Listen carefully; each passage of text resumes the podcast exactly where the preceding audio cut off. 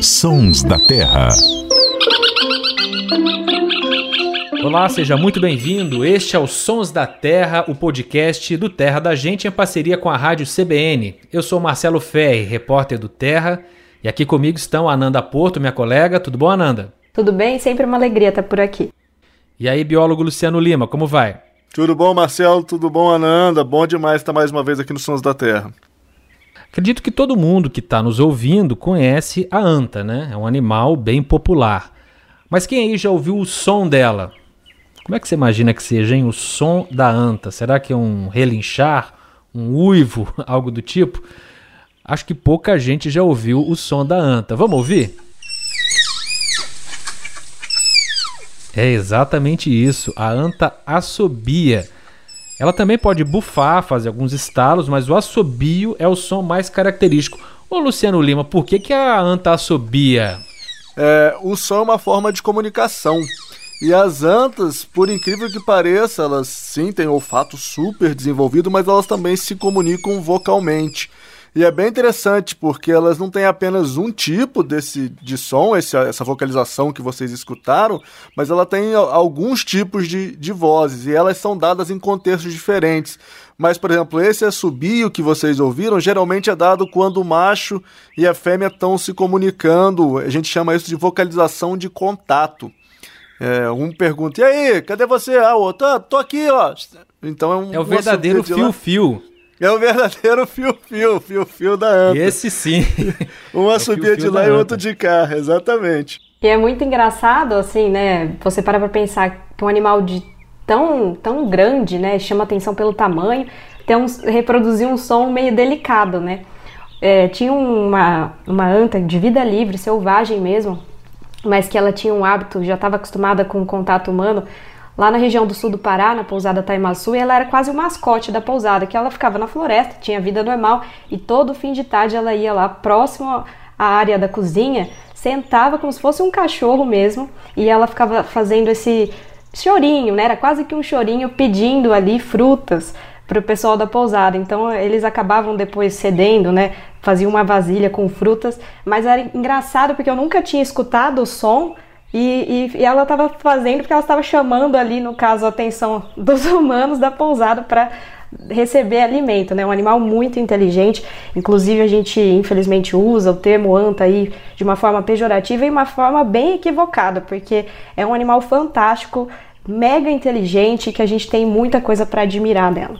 Um animal enorme, né? Pode pesar até 300 quilos. Aliás, é o maior mamífero terrestre do Brasil e também está ameaçado de extinção. Já foi muito caçado, também sofre com a destruição dos ambientes, né, onde ela vive, Pantanal, Mata Atlântica, Amazônia.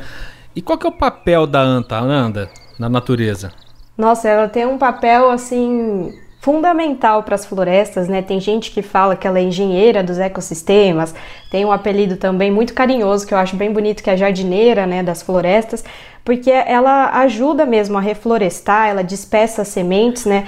Ela se locomove muito e tem uma dieta muito diversa, né? Que come folhas, frutos, caule, casca de árvore e por onde ela vai, ela acaba dispersando, né? As sementes por meio das fezes e consegue né, germinar e fazer reflorestar, renascer uma vida a partir dessa dessa forma que ela vive, né, se alimentando, se locomovendo e tem muitas espécies no ecossistema que elas estão associadas justamente à, à anta mesmo, né, que elas são plantadas após a, a anta fazer esse papel de se alimentar, caminhar, né? Tem também, ela é uma excelente nadadora, então ela se, se locomove por água, por terra, e é um animal muito dócil, mas o papel dela, assim, é fundamental para ajudar na, na, manutenção do ecossistema, vamos dizer assim. Se a gente tem floresta preservada, com certeza ela tem um papel ali, ela foi fundamental e tem alguma anta por perto. A Nanda falou uma coisa super interessante, que é essa questão aí das sementes. Pensar que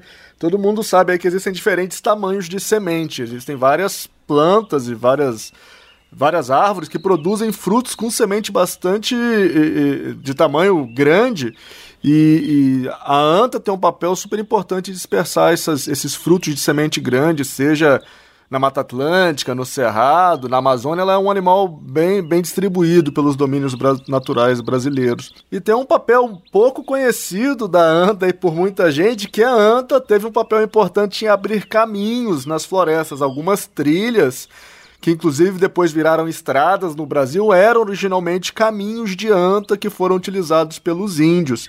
Lembrando aí que o nome da anta na língua indígena, em tupi, que é inclusive o nome que foi utilizado para batizar a espécie em inglês, porque não tinha nada parecido no mundo. Então eles utilizaram então o tapir, nada mais é o tapir, vem de tapir, de tapira, que é o nome indígena da anta, e é muito interessante porque Tapira também, como os, os, os, europeus não conheciam nada parecido, eles adotaram o nome tapir, igual eu falei para anta. E, ao contrário, quando os primeiros bois foram trazidos para o Brasil, o animal mais próximo que se parecia um boi no olhar dos indígenas era uma anta, porque era grande, enorme. Então, tapira também era o nome dado em tupi para os bois. Tanto que depois a anta passa a ser chamada de tapiretê que ET quer dizer o verdadeiro. As pessoas têm o péssimo hábito de usar chamar a pessoa de anta não como um adjetivo, mas como algo ruim, mas para mim ser chamado de anta é um motivo de muita honra, viu, Ferri? Você é uma anta, viu? Gosto muito de você. Muito obrigado, muito obrigado. É, existe até uma campanha aí, anta elogio, né, que o pessoal que da frente de pesquisa com esse animal fica promovendo justamente para acabar com essa imagem que a gente quer ofender. E é uma pena, às vezes a gente também compartilha nas nossas redes sociais, a gente vê que as pessoas ainda fazem essa piadinha que é de muito mau gosto, né? E uma coisa que eu queria que você falasse, Luciano, é que a gente tem essa anta tapiros terrestres aqui, mas ela não é a única espécie de anta que existe no mundo, né? Então, Ananda, tem uma história fantástica, porque não é só uma espécie de anta, são, são várias. A gente tem cinco espécies de antas aí no mundo, e inclusive uma delas está muito distante da nossa anta aqui da América do Sul, que é o tapir malaio, ou a anta malaia, que está presente principalmente na Indonésia, no Vietnã e outros países ali da região ali da Indonésia. E elas são, se você ver uma foto de uma anta malaia, você vai ver que ela é muito parecida, a morfologia dela é muito parecida com a nossa anta aqui, só muda, na verdade, as cores. A anta malaia ela, ela é bicolor, ela é preta e branca, diferente da nossa anta aqui. E o que que explica uma anta é, tá num lugar tão distante das outras antas nossas aqui, que todas as outras estão na América Central ou na América do Sul. E a explicação é que em um determinado momento da história do planeta, os continentes estiveram todos juntos. Então, na época, você tinha um ancestral das antas que se distribuía por boa parte é, do sul do mundo, vários, vários continentes ali se juntaram, e quando se separou, formando o que é hoje é, a configuração dos continentes, essas antas ficaram isoladas, e acaba que o tapir malaio ficou lá isolado, mas é uma prova biológica, literalmente é uma prova viva de que um dia é, lugares de terra, continentes que hoje estão bastante distantes, estavam bem próximos um do outro. A anta é ameaçada de extinção em todo o Brasil, pela caça, pela destruição do hábitat, como a gente já falou aqui, e também porque a reprodução dela é muito lenta. Uma fêmea gesta o filhote por 400 dias, demora mais que o ser humano, e um filhotinho por vez. A Mariana Landes, que é do Instituto Manacá, é bióloga, estuda antas, se dedica a essa causa vai falar um pouquinho sobre a situação da anta aqui no estado de São Paulo. Bom, na, no estado de São Paulo, principalmente, que é onde a gente tem trabalhado, a gente tem grandes remanescentes de Mata Atlântica, né? A gente tem a Serra do Mar, que tem uma, uma, uma qualidade florestal muito grande, muito boa, e isso faz com que a gente tenha grandes populações de anta nessa região. Mas, por outro lado, né, é uma espécie que vem sofrendo muitas ameaças nessa região, né? Ela tem, a gente perde muitos indivíduos por atropelamento, por caça principalmente, né? As caças são é, realizadas por vários várias motivações, às vezes culturalmente, mas também para o comércio. A gente tem a perda de indivíduos também que invadem áreas produtivas e causam prejuízos, e isso acaba criando muitos conflitos. Né? Então, apesar de termos uma população é, grande nessa importante área de Mata Atlântica, as, as ameaças são constantes. Né? Essa foi a bióloga Mariana Landes fazendo esse importante alerta, porque quando você protege uma espécie como a anta, está protegendo tudo que está ao redor dela, especialmente a Mata Atlântica, no nosso caso aqui, né?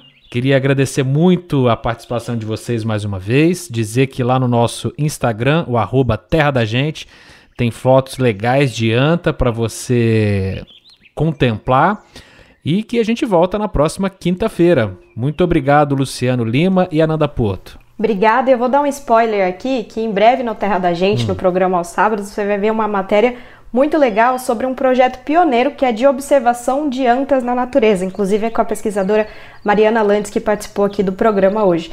Então fica aí de olho que daqui a pouco chega essa reportagem aí no TG.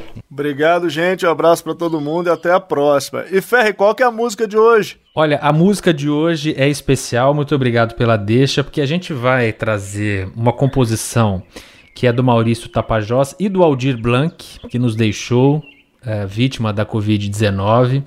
Essa música foi gravada, entre outras pessoas, pela Elis Regina. Se chama Querelas do Brasil. Ela cita a anta com aquele outro nome que nós dissemos aqui, Tapir.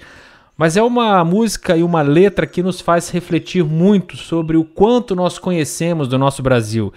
Você que está aí nos ouvindo, quantas vezes você já se deparou com uma anta na natureza? Tenho certeza que são poucas as pessoas que tiveram esse privilégio.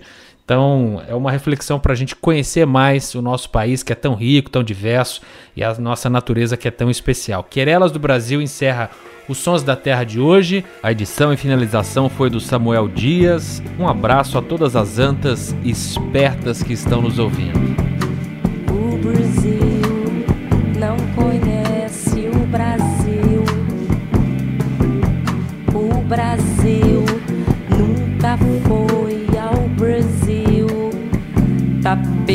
Jabuti, liana.